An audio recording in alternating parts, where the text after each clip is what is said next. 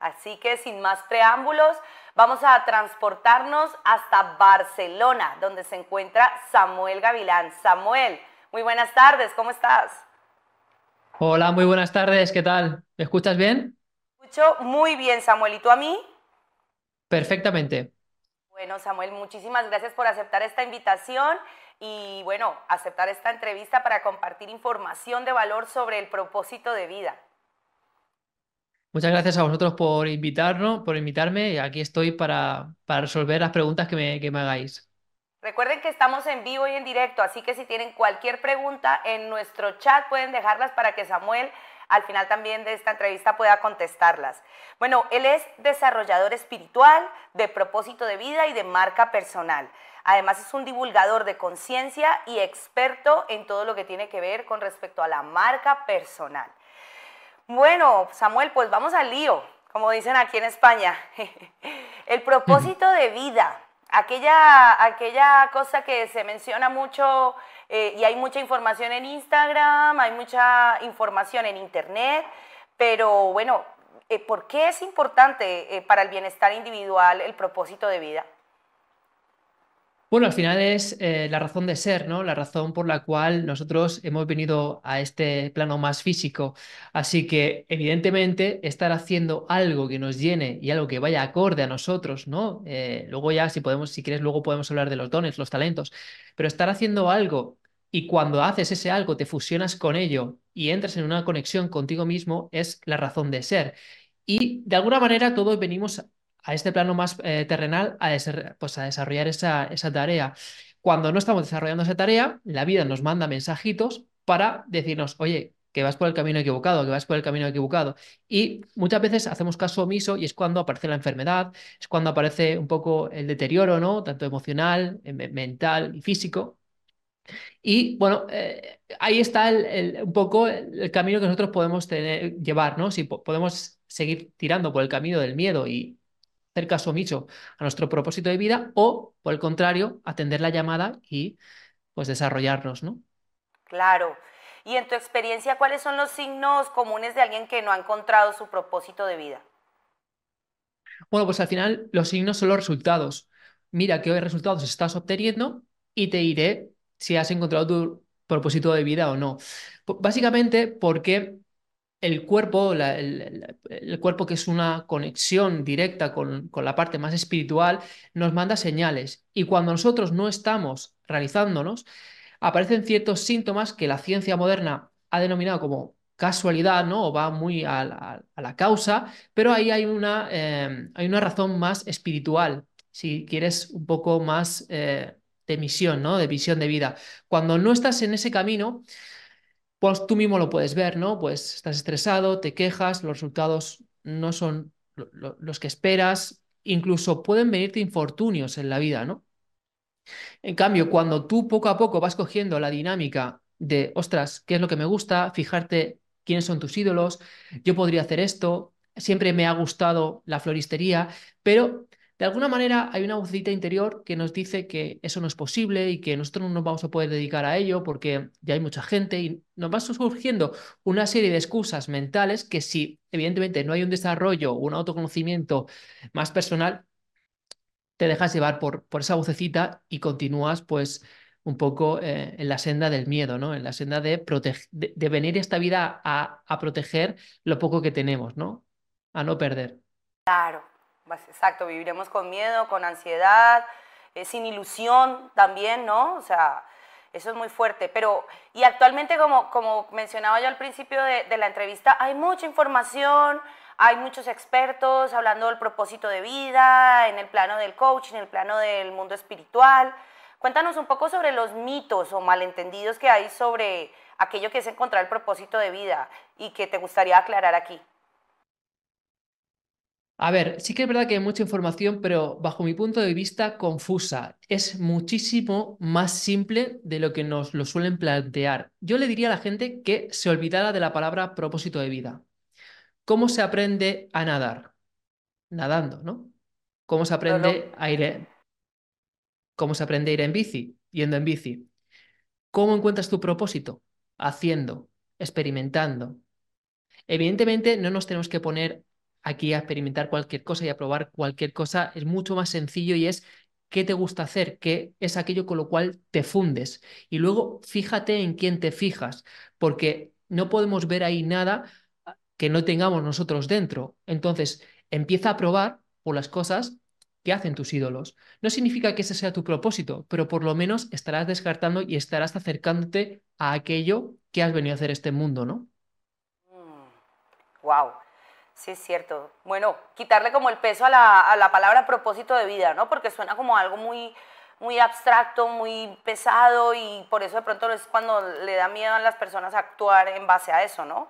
Entonces empezar por, mira, es hacer, es hacer. Definitivamente no es tanto leer o instruirse o estudiar una carrera, no, porque precisamente los dones y talentos, que era algo que mencionabas, pues por ahí puede ir tu propósito. Y si admiras a alguien, seguramente es porque ese alguien tiene algo que tú ya haces o que a ti te gusta y me parece que es un buen camino para empezar, Samuel. ¿Y, ¿Y, cómo impacta la autoconciencia este proceso de encontrar el propósito de vida? Pues mira, al final tú eres tu propósito de vida, es tú eres tu identidad, ¿vale? Eh, tu identidad es la primera pata o el, primer foco donde debes poner para encontrar tu propósito de vida. Digamos como que en el camino, lo primero que tienes que hacer es autoconocerte, saber quién eres. Pero yo ahora te pregunto, ¿cuántos son 5 más 5? 10. ¿Y 20 entre 2? 10 y 40 entre 2, perdón, 40 entre, entre 4, 10. O sea, hay muchas maneras de llegar a 10, ¿no? Pues lo mismo pasa con nosotros. Hay muchas maneras de llegar a nosotros mismos. Pero indispensablemente nosotros, para encontrar nuestro, nuestro propósito de vida, debemos reconocer quiénes somos. ¿Cómo, Samuel, cómo reconozco quién soy? ¿Cómo llego a mí? Muy fácil mantente en silencio, vete a caminar, siéntate 30 minutos en un banco. ¿Para qué? Para que se acalle todo el ruido que hay ahí fuera y puedas, por, por, por descarte, ¿vale? Saber quién eres. Y quién eres no es que sea una definición, sino es más una sensación, es más una experiencia. Y a través de esa experiencia, luego te puedes poner a hacer. Y por último, tener. Ser más hacer, tener al revés de como nos lo, no lo vende la sociedad y los medios de comunicación, ¿no? Porque mucha gente opera es desde, hasta que no tenga esto, no haré esto y entonces seré feliz, ¿no? Es como el marketing nos lo vende. Y, y como bien estás diciendo tú, lo primero es empezar a hacerlo, a hacerlo para poder hacerlo y luego sí tener esos resultados que tú, que tú quieres en tu vida. Y es que justamente yo pienso que eso es como lo, lo que más, em, e, es uno de los desafíos, ¿no? El, miedo a fracasar o incluso el empezar con algo que te guste hacer, algún, algo que pienses que es tu propósito y darte cuenta que no eres bueno en ello. Eh, ¿cómo, cómo, ¿Cómo podría una persona enfrentar aquellos fracasos y desafíos? ¿Tú qué le dirías? Pues mira, le diría, mira Catalina, eh, ¿qué, ¿qué pasaría si ahora de repente viniera un mago y todo lo que pudieras pedirle te lo concediera. Tu equipo de fútbol, por ejemplo. Ahora de repente le dices, mira, quiero que mi equipo de fútbol favorito gane todos los partidos. Y ahora vas a un partido y gana. Ah, qué guay, ha ganado tu equipo, bien, lo celebras. Siguiente día, ha ganado tu equipo. Ah, qué guay, bueno, va bien la cosa, ¿no? Tercer día, ganó tu equipo. Pero llega el quinto día en el cual tú ya estás aburrida, ¿Por qué? Porque es demasiado fácil.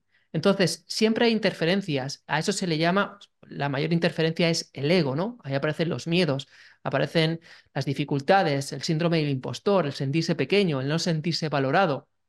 Pero eso es necesario para que el propósito de vida y el camino tenga sentido, porque el propio camino es el propósito de vida.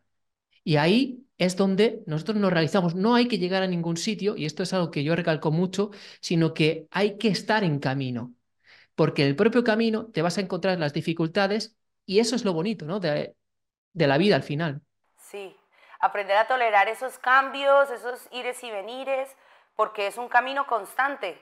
Fíjate que también es otra, otra idea que tenemos ahí, un mito que es como mi propósito, alcanzo el éxito y ya llego a la cima y ahí acaba todo. No, Es que yo, yo lo comparo mucho como con los videojuegos. Superas un nivel y tú dices, ah, ya va a ser más fácil. No, el siguiente es más difícil y van a haber más retos y pues es que de eso se trata la vida. Y me encanta el, ejemplo que haces con, con el genio de la botella que te cumpla los, los deseos. Al final, si tienes todo lo que quieres, te vas a aburrir.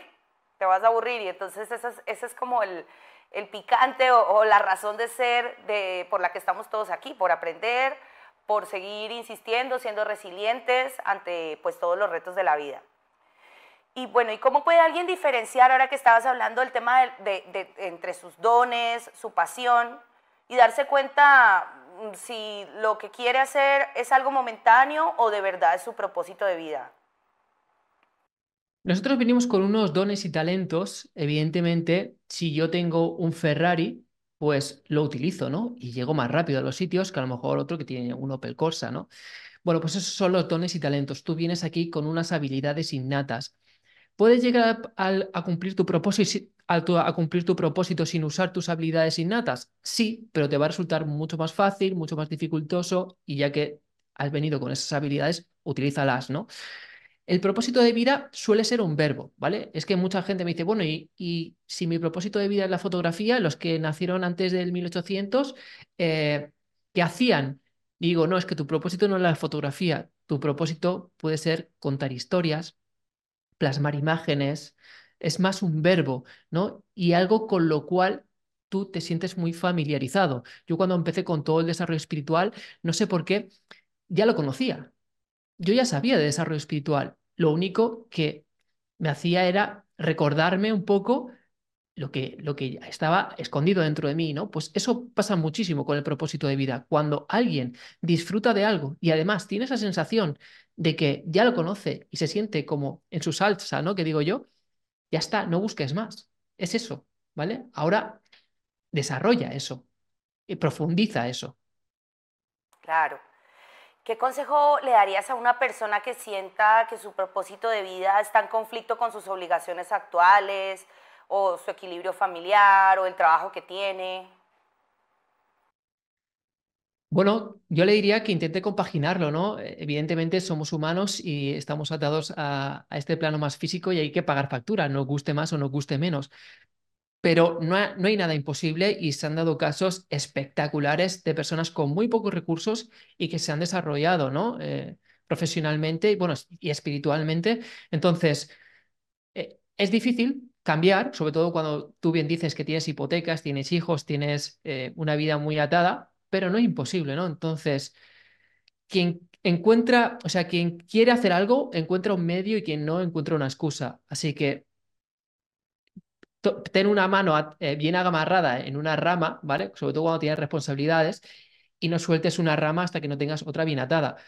Pero que se puede, es súper factible.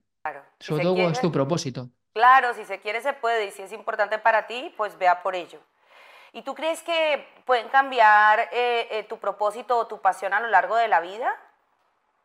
No, solamente tenemos un, propósito y no cambia eh, a lo largo de nuestra vida. Lo que sí que podemos hacer son diferentes formas de expresarlo. Eso sí que puede ser. Por ejemplo, yo me dedico al desarrollo espiritual. Yo ahora estoy, por ejemplo, en redes sociales. En un futuro aspiro a ser escritor y que me lleve las, redes sociales. Y quizás cuando sea mayor, pues eh, monto un, un campamento de meditación, no lo sé. Pero quiero decir, son diferentes maneras de expresarme en un mismo propósito de vida. ¿Cuál? El desarrollo espiritual, la espiritualidad, ¿no? Bueno, y finalmente, ¿cómo pueden las personas mantenerse motivadas y comprometidas con, con su propósito una vez que lo han encontrado? Bueno, una vez que lo han encontrado, yo diría que no hace falta que se mantengan constantes porque lo van a ser, porque si realmente es tu propósito, es verdad que pueden aparecer interferencias y evidentemente pues está la, dopamina, muchas cosas que te van a arrancar ¿no? de tu propósito. Yo siempre digo que ahí fuera eh, la llamada del placer es, es muy, em, eh, eh, digamos como que hace mucho ruido y la llamada del propósito es muy sutil, ¿no? Es, es muy débil, es muy... Eh, casi casi ni se escucha, pero cuando tú conectas con eso, lo demás se cae por, básicamente por, por, por tu pasión, ¿no? Sí que es verdad, sí que es verdad que yo recomendaría a las personas que nos están escuchando que atiendan esa llamada sutil, que muchas veces parece que, que, que ese es nuestro camino, pero no le queremos hacer caso. Al principio es muy sutil, a medida que vas alimentando ese camino, se va haciendo cada vez más evidente y el ruido de fuera, ¿vale? la llamada con los amigos, el alcohol, las drogas, las notificaciones, van quedando relegadas, van quedando relegadas para, pues al final, que uno florezca, ¿no? Que uno llegue a, realizarse eh, en su propósito de vida. Claro. Al final es lo que has dicho al principio, ¿no? Conectar con, tu espiritualidad, con lo que quieres tú, eliminar ese ruido, esas distracciones que, que, que, nos bombardean a diario justamente como para salir de nosotros y no concentrarnos en nosotros mismos, ¿no? Esa ahí es donde está la clave para mantenerte conectado con tu propósito. Samuel, y bueno, tienes próximamente un curso, un taller, cuéntanos un poco sobre ello, por favor. Sí, mira, el próximo 26, 27, 28 y 29 de febrero voy a estar dando una, un, taller básicamente de cuatro días para que las personas que quieran llevar al siguiente nivel su propósito de vida lo haga con la herramienta que, bueno, que, que estamos aquí hoy todos compartiendo, que son las redes sociales, ¿no? Yo me he dado cuenta que la manera hoy en día de que las personas pueden potenciar, hay muchas maneras de potenciar el propósito eh, son las redes sociales y la marca personal. Entonces, vamos a ver cómo crearla, vamos a ver cómo movernos en este mundo digital y eh, cómo pues ganarnos la vida con ello, ¿no? Sacar un rédito económico. Qué interesante, Samuel. ¿Y es presencial, es virtual? ¿Cómo pueden acceder a ello?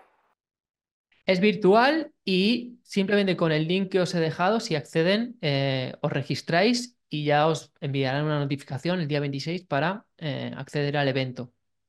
Vale, Samuel. Bueno, pues vamos a dejar el enlace del taller de Samuel, que es próximamente, ya en, poquito, en dos semanas ya lo, lo están andando, para que puedas eh, potencializar tu marca personal e ir hacia tu propósito de vida con esta herramienta de la tecnología tan potente que son las redes sociales.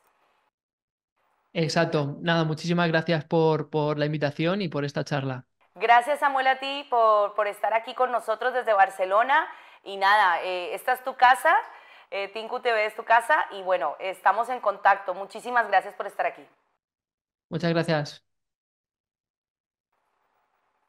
Y nosotros vamos a continuar porque tenemos muchos más invitados hablándonos sobre diferentes maneras de potencializar nuestro bienestar personal y nuestro amor propio. Así que no se muevan de allí, que ya regresamos.